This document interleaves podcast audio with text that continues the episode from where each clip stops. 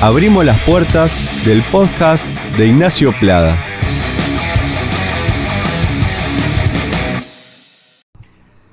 Se abren las puertas de este nuevo podcast hoy con Karen Yavitz, gerente comercial de Magnolio Group, una mujer protagonista.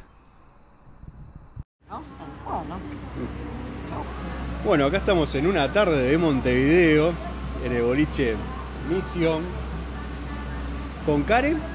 Yavets. Te dejé decir el apellido porque por las dudas que lo apifiara. ¿Cómo estás? Perfecto, muy bien. Me alegro mucho. Antes de empezar te quiero hacer una pregunta ya a vos. Vale. ¿Por qué te parece interesante hacer esta entrevista?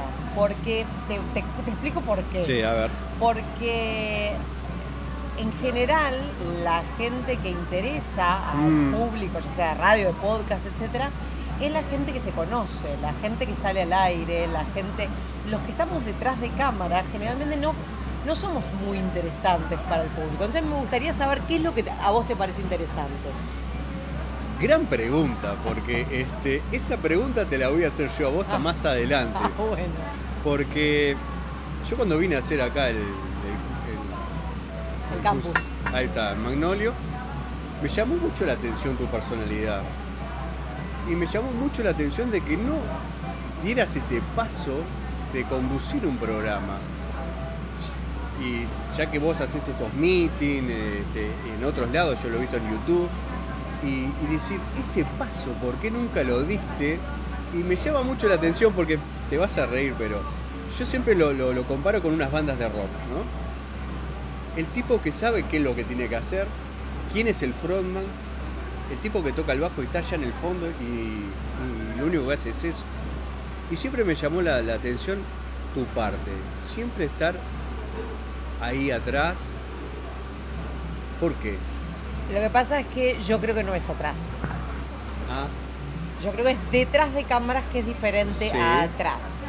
Eh, mira, voy para voy retrocedo en el tiempo. Eh, año 92 yo empecé a estudiar ciencia de la comunicación mm, y era la única de toda mi generación que eligió hacer radio. Todos elegían publicidad o elegían audiovisual y, yo elegí hacer radio. ¿Qué dijeron? Mis padres en realidad, un año antes yo había empezado abogacía Ah, y ellos estaban fascinados con que fuera abogada y yo duré dos meses en la carrera porque me pareció horrible, un embole, entonces me fui. Eh, y ahí en, en realidad mm, empecé a ser comerciante, abrí un local de ropa y tuve durante varios años un local de ropa, o sea que ya era empresaria, entre comillas, 2.000 tenía dólares 18 te dio tu años, dos mil dólares me dio mi padre y se los devolví enseguida, pues me fue, muy espectacular. interesante la manera que definiste cuando te dieron los dos mil dólares. Sí. Un préstamo, dijiste. un préstamo sin ningún tipo de interés, pero sí un préstamo que lo primero que iba a ganar yo se lo tenía que devolver a mi padre. Fue una puerta muy interesante que me abrió al, al, al comercio, ¿Eso lo a lo comercial. Bueno, a mí me pareció muy interesante la opción de mi padre de darme un local, una plata, pero el pedir, pedirme que se lo devuelva enseguida. Me pareció... ¿Enseguida? Sí, enseguida se lo devolví. A las tres semanas había ganado dos Eh. dólares. Me fue excelente. O sea, realmente. Es más, a los siete meses abrí mi segundo local en 8 de octubre. En ese momento tenía un local en el centro, abrí mi segundo local. Me fue muy bien vendiendo No, ropa. nada de depósito. No, no, no, no, no. El Galería del Virrey, Sí, claro. el primero, y el segundo 8 de octubre y Félix Laborde. Ah, mirá, cuando la galería el Virrey te... Era, era importante. era importante, sí. Bueno, pero Ahí justamente. me compro las remeras. ¿Te compras? Lo que te decía es que eh, yo tenía muy claro que quería hacer radio. Y en realidad cuando se me ocurre mi primer programa de radio, Historias de Piel, entendí en ese momento que lo que a mí me gustaba de los medios de comunicación era, primero la creatividad, o sea, me interesaba la idea, me gustaba pensar en algo que no hubiera y que me parecía interesante realizarlo. Y segundo, me encantaba comercializar mi idea, o sea, me encantaba conseguir fondos para que esa idea fuera viable. O sea que hacías dos tareas a- dentro del programa. Y aparte, hacía todo, en realidad, porque menos conducir, y a- porque aparte también elegía el contenido del programa y elegía los conductores. O sea que el programa, y acá está la definición y por qué me parece que es muy importante lo que yo hago, el programa era mío. Si yo tengo la idea, si yo consigo los fondos para hacerlo y si yo decido qué es lo que se dice y quién lo dice, el programa es mío. Y yo puedo hacerlo hoy en una radio, mañana en otra. Puedo hacer un programa de televisión en un canal y mañana en otro. Y esa sensación de propiedad y de pertenencia creo que es el secreto de lo que yo elegí hacer, que es adueñarme de las ideas y decidir quién las conduce. Por eso para mí lo que vos decís tiene solamente un pequeño error que yo no quiero dar ese paso porque para mí no es un paso adelante. Para mí es un paso, no sé si para atrás, pero quizás al costado, que es hacer otra cosa, que es ser la cara conocida del programa. No tengo ningún interés. Yo ¿Pero te gusta este, conducir eventos? No, no me, no me gusta. No me, pues te veo desenvuelta en eso. Claro, pero una cosa es que no tenga vergüenza de hacerlo y otra cosa es que me guste. A mí lo que realmente me gusta es crear. Es importante. Es lo más importante. Crear y ejecutar son los dos verbos que me parecen lo más importante en los medios de comunicación. Conducir, sí, también. La gente que conduce y que conduce bien eh, es excelente. Yo elijo el crear. ¿Y hoy en Magnolio cuál es tu función? Bueno, en Magnolio desde el año 2017 soy la directora comercial. Primero solamente de Del Sol, que es la radio con la que empezamos, después Latina, después El Espectador, Magnolio Sala, Magnolio Campus, ahora Magnolio Podcast. Em, y bueno, y hay dos proyectos más para este año y de todo tengo la dirección comercial. ¿Qué quiere decir la dirección comercial y la gerencia comercial? No es solamente conseguir los fondos para poder hacer esto, sino también participar en la creación de todos los programas, opinar de quién los conduce, hacer la estrategia de marketing, eh, todo, recursos humanos, eh, todo, todo el, compendio de cosas que hacen que el medio funcione y especialmente basándome en conseguir los fondos para que eso suceda. Muy bien. Este, ¿Se te resulta difícil? No, la verdad que no. no te voy a mentir. Eh, ¿Por qué no es fácil este, ir a pedir, convencer a un empresario que ponga el dinero para una radio, por ejemplo? Mira, yo te explico. Después de que. Obviamente que si funciona, perdona. Sí.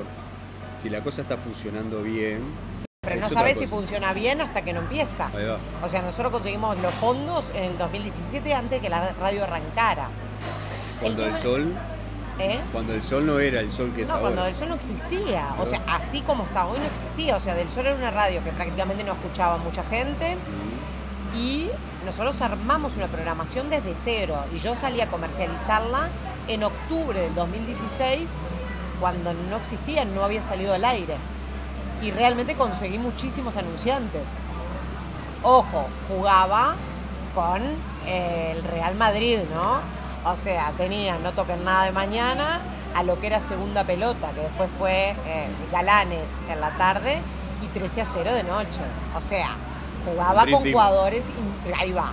Pero, pero no habían salido al aire. O sea, yo no le podía decirle a las empresas que van a escuchar 5.000 personas, 50.000 o 500.000.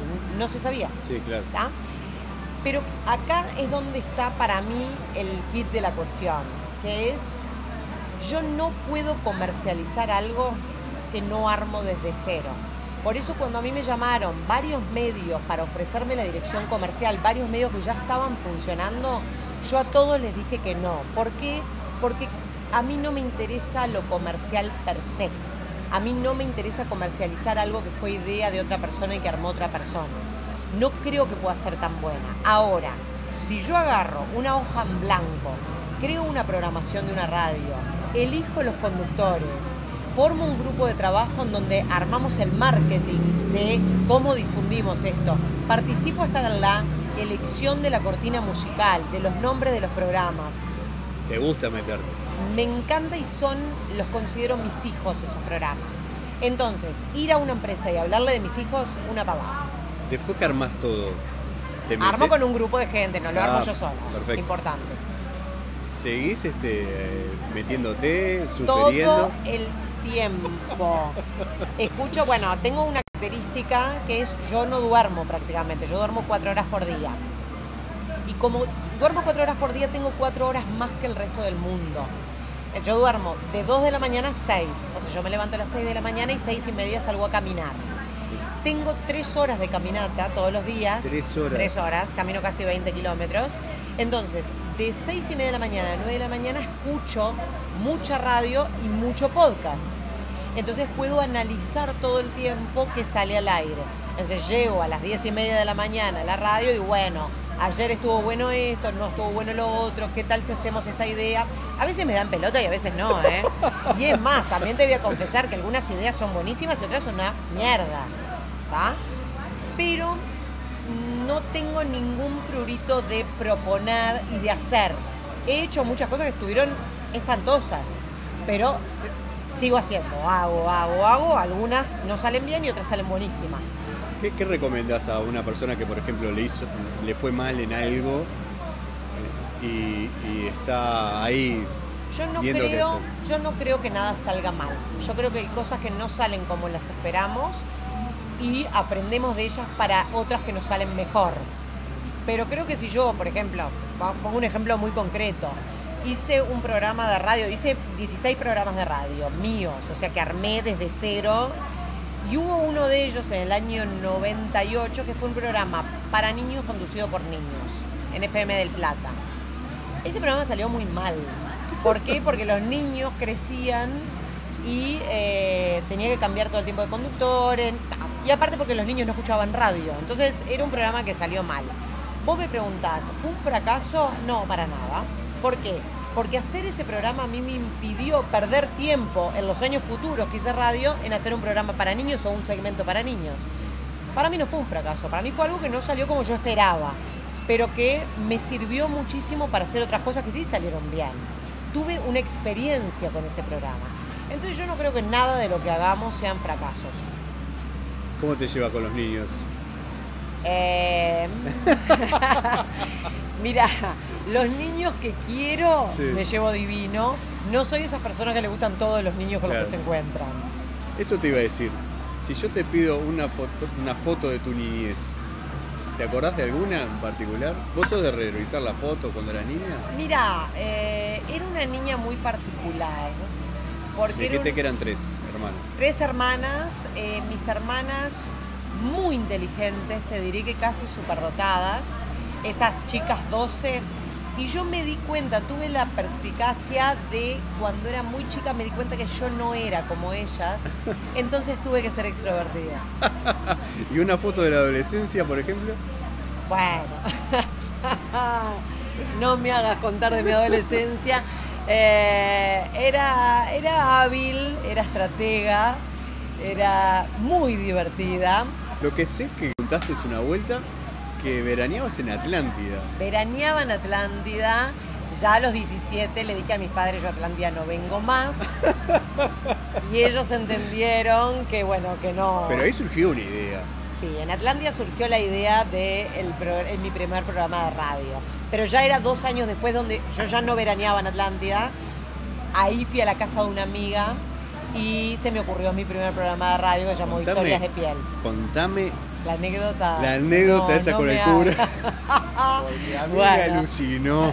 Fue muy divertido. En realidad yo ya estudiaba ciencia de la comunicación, tenía 19 años, ¿Te iba bien?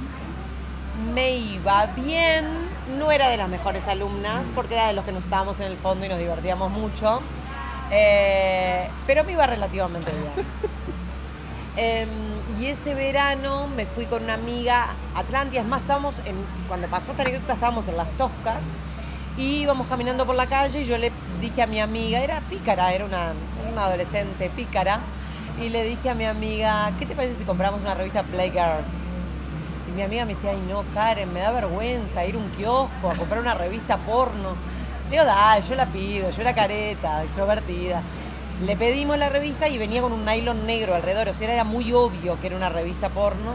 Y cuando iba caminando por la calle con ella, nos encontramos con un amigo que eh, estaba estudiando para ser cura. Ah, Entonces mi ami- el amigo le dice, ¿qué, qué, qué tienen ahí? ¿Qué revista tienen? Y yo ahí le tuve que inventar una mentira, porque obviamente no le iba a confesar que éramos unas desquiciadas, que estábamos mirando gente muy dotada.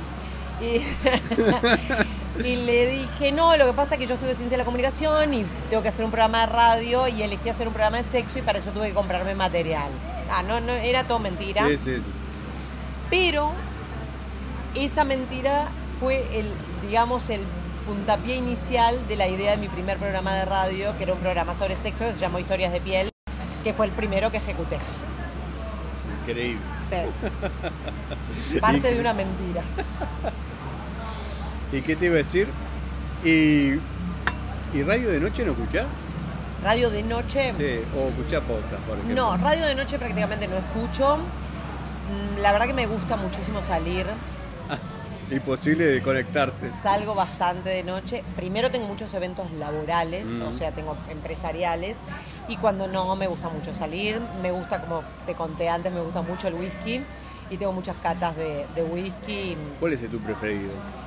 Mira, yo tomo uno de cabecera que se llama Lagavulin 16, que es 16 años, que es un whisky de Islay, de una zona donde se toma un whisky de turba, eh, bastante ahumado. Y bueno, es un whisky bastante. ¿Tenés alguna idea pensar un viaje hacia Escocia? Alguna... Este año. Ah, mira. Lo había pensado para el 2019, o sea, en el 2019 lo pensé para el 2020, se me pinchó. Y este año, con la agencia de viajes que abrimos acá en Magnolio, que se llama Ah, mira. Quality, Mirá. eh, estamos ya pensando un viaje para hacer Escocia e Irlanda, pero Escocia solamente destilerías. Muy bueno. O sea que vos vas a como una avanzada para ver cómo es el viaje. Bueno, en realidad voy a ir directo con un grupo de gente que le guste mucho el whisky, porque si no te gusta mucho el whisky, realmente sí. este viaje no tiene sentido. Pero ir a recorrer las destilerías, entender bien de dónde sale la magia del agua de vida que tiene Escocia, porque es agua de vida. Eh, y los que realmente nos apasionamos y nos emocionamos con el whisky, em, bueno, es una aventura. ¿Te gusta viajar? Me gusta viajar, me gusta viajar a ciudades. Mira. Hay gente que le gusta mucho viajes a playas, a Sí. naturaleza. A mí no, a mí me gusta viajar a ciudades. Eh, me gusta muchísimo la gastronomía. Me dedico, es mi hobby, comer, no cocinar. Lamento, pero la desilusión, pero no cocino absolutamente nada. Una tostada y se me quema, o sea, no sé cocinar. Pero sí me apasiona la gastronomía, creo que es un arte impresionante y vengo de una familia en donde la, la comida es el centro de las reuniones sociales y en donde eh, la comida es muy importante. Entonces me dediqué estos últimos años a probar mucha comida. El mejor plato y la mejor ciudad. El mejor plato que probé lo probé en un restaurante que se llama Maido en Perú. Mira. Fuimos con Hugo Soca, del cual me hice muy amiga, del chef, y nos fuimos juntos a varias ciudades a probar gastronomía, y una de esas fue Lima. Y en Lima fuimos a un restaurante que se llama Maido, que es, un- es considerado el primero de los 50 restaurantes de, de América. Es un restaurante que no habíamos conseguido lugar, porque era imposible, tenías lugar para dentro de seis meses. Pero me fui a sacar una foto en la puerta, porque no tenía lugar, pero dije, bueno, me saco una foto. Y cuando estaba en la puerta, una chica sale y me dice, ¿querés que te saque yo la foto? Bueno, dale, ¿de dónde son? De Uruguay, está, pero me quedé re mal porque no conseguí lugar. Y me dice, ¿cuántos son? Y le digo, somos tres. Y me dice, espérame un segundito. Se ve que se apiadó de mí porque puso una cara tan de desesperación por entrar. Me consiguió tres lugares y pudimos ir a comer allí. Eh, y ahí probamos un plato con Hugo que no pudimos hablar cuando lo probamos y fue, te diré, no lloré, pero me emocioné muchísimo porque había probado algo realmente de otro planeta. O sea que te emociona la comida. Me emociona siempre y me emociona y si vos me decís, no sé, son las 11 de la noche y está lloviendo torrencialmente y me decís hice una paella, yo te aseguro que me pongo una gabardina y voy. O sea, amo la comida profundamente y lo dulce también me emociona muchísimo cuando está bien hecho. Eh, eso con respecto a, platos muy sofisticados, digamos, de, cocina gourmet. Si me preguntas otro plato emocionante, es la cheesecake de mi madre, es una locura. O sea, realmente me fascina. No es que digo, pa, qué bueno, me fascina. Y así con muchas, la comida de me fascina también. O sea que vos me decís que, por ejemplo, acá en el Uruguay hemos avanzado con la carta, porque viste que siempre se dice la gente que viene de afuera, solamente acá hay minutas y... De ninguna manera Uruguay los últimos años creció desde el punto de vista de gastronomía a pasos agigantados. ¿Y a qué se lo otorgas? Mira, yo creo que la gente está muchísimo más exigente, probó comida de otros lugares y creo que en Uruguay nos profesionalizamos en muchas cosas, entre ellas la gastronomía. Eh, no hace mucho, hace 10, 15 años no tenías la variedad de comida, ni sushi, ni comida tailandesa, eh, ni repostería de alta calidad. Tenían los restaurantes clásicos, que tenían algunos platos buenos. Eh, hoy en día tenés una gastronomía interesantísima en Uruguay. Y está, está por todo Montevideo, digamos. Por todo Montevideo y por todo Uruguay. Yo estuve este verano en Punta del Este y te diré que en José Ignacio encontrás cinco o seis restaurantes de primera línea, que no tienen nada que envidiarle a ninguna parte del mundo. Em, y en Montevideo también, encontrás restaurantes realmente excelentes. Mira, este sábado fui a probar el restaurante del Sofitel.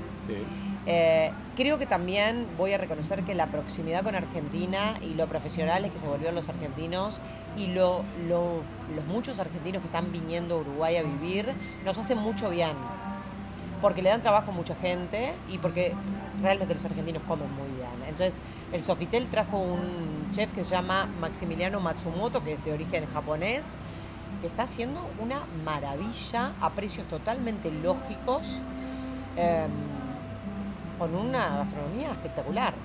O sea que lo recomendás. 100%, 100%, excelente. ¿Y para, ¿Y para el futuro, cómo lo ves?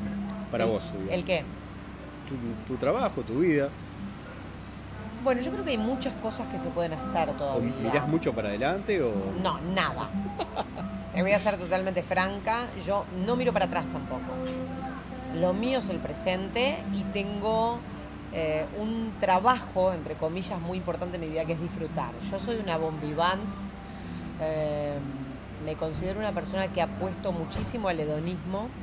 Eh, pero copada. O sea, creo que mi política de vida es disfrutar el hoy y trabajo en eso. O sea, le pongo mucha energía en, primero, solamente compartir con la gente que me gusta. Yo hoy en día no me siento a tomar un café con alguien que no me cae bien o que no me interesa o que me parece superficial, no lo hago. Em, y también trabajo de disfrutar. O sea, me pongo objetivos de disfrute. Hoy voy a ir a comer a este lado, hoy voy a ir a visitar a esta amiga que la adoro, hoy voy a llevar a mi mamá y a mi tía a tomar el té porque tengo ganas de estar con ellas, hoy voy a caminar por la rambla porque tengo ganas de tomar aire. O sea, hago cosas que me hacen sentir bien como un trabajo. Me cuido enormemente en disfrutar todos los días y vivir el día de hoy como que fuera el último. Por eso realmente me gusta comer bien, beber whisky, que a mí personalmente me gusta mucho, y lo hago sin pensar, bueno, esto me va a hacer mal mañana o esto me va a engordar. Realmente no me importa, no pienso en el futuro, pienso en hoy. Y ya que a mí me gusta el rock, ¿qué, me podés decir de la música, digamos, para vos? La música es importantísima para mí. Eh, Queen es mi banda de cabecera. Soy muy fanática de Queen hace muchísimos años. ¿Lo viste? No lo llegué a ver mm. porque imagínate que cuando Freddy se murió en el 91, yo tenía 18 años. Claro. Mi hermana sí lo vio, se fue a Buenos Aires a verlo, eh, cosa que me da muchos celos. Em, pero... Corten, corten. mucho celos. Este, pero, pero lo escucho muchísimo. También escucho otras bandas, escucho los Aerosmith que me fascina también. Y eh, de este siglo, por ejemplo, tus hijas te han influenciado en algo. Sí, he escuchado rock argentino bastante. Me gusta también el rock nacional. Eh, pero bueno, nada como Queen. Nada. Si tengo que escuchar, escucho Queen. Es más, hay una anécdota que, me pareció muy significativa. ¿Y con este nuevo cantante no te animás a verlo, por sí, por supuesto. Ah. Estoy eh, este, insistiéndole a mis amigos, los que traen grupos grandes, como Danilo Astori, por ejemplo. Le estoy insistiendo hace tiempo que por favor traiga el Queen con Adam Lambert y me dijo imposible desde el punto de vista económico. No, imposible. Pero ta, si llego a ir a Argentina me voy seguro. A mí me gusta mucho Adam Lambert. No, no, no. Gran cantante. Gran cantante y, y no imita a Freddy. No, o sea, no, para entonces- nada. Pero. Y una gran personalidad también en. Impresionante, impresionante. Pero me gusta mucho la música y creo que salva, la música salva. Y, ah, lo que te iba a contar la anécdota es que ponele, eh, cuando mis hijas tenían, no sé, una 6 y otra 9, de repente las tenía atrás en el auto y puse una canción de Queen del álbum Queen 2, o sea que realmente era cuando no, no, No no lo eran las canciones más conocidas, Más la, la parte rockera pesada. Y mm, una canción que se llama The Fairy Fellers Master Stroke, que es una canción que no conoce nadie, ni los fanáticos. Y miro por el espejo retrovisor y las veo a las dos cantando esa canción. La sabían toda, una canción dificilísima de cantar. Y cuando, Como todo lo de Freddy, ¿no? como todo lo que- pero esa era más difícil. Y le pregunto, ¿y de dónde saben ustedes esta canción? Y mi hija mayor me dice, mamá, desde que nacemos nos estás poniendo Queen día y noche. O sea, ni siquiera lo pensamos, sabemos todas las canciones de memoria sin pensarlo. Bueno, nada, entonces, este, eh, mucho, mucho, Queen, muchísimo. Bueno, Karen, para mí fue un placer este, hacer este podcast contigo. Te agradezco mucho que te hayas tomado este tiempo. Y bueno, Bueno, al contrario, muchas gracias a vos. Espero que haya sido interesante o que alguien le pueda, pueda sacar algún dato de esto. Y te felicito y te agradezco porque hacer podcast es sumamente interesante para la gente, poder escuchar eh, este formato cuando uno quiere, las veces que quiere, poder reenviárselo a alguien que pueda ser interesante. una porque lo hice es porque le comenté a un amigo que tiene 24 años, che, nunca me escuchás en la radio. ¿Qué radio? No, radio no escucho, no, Por no, radio no escucho. Yo escucho por- podcast. ¿no? Por supuesto. Y ahí dije, bueno, está. Arriba los podcasts, ojalá por mucho tiempo, porque es un formato, a mí me tiene absolutamente enamorada. Bueno, muchas gracias y nos estamos viendo. Muchas gracias a vos. Agradecimientos a Marcelo Lazo por la edición, a Gustavo Dadolio, Andrés Olivera y Emilio Cardoso.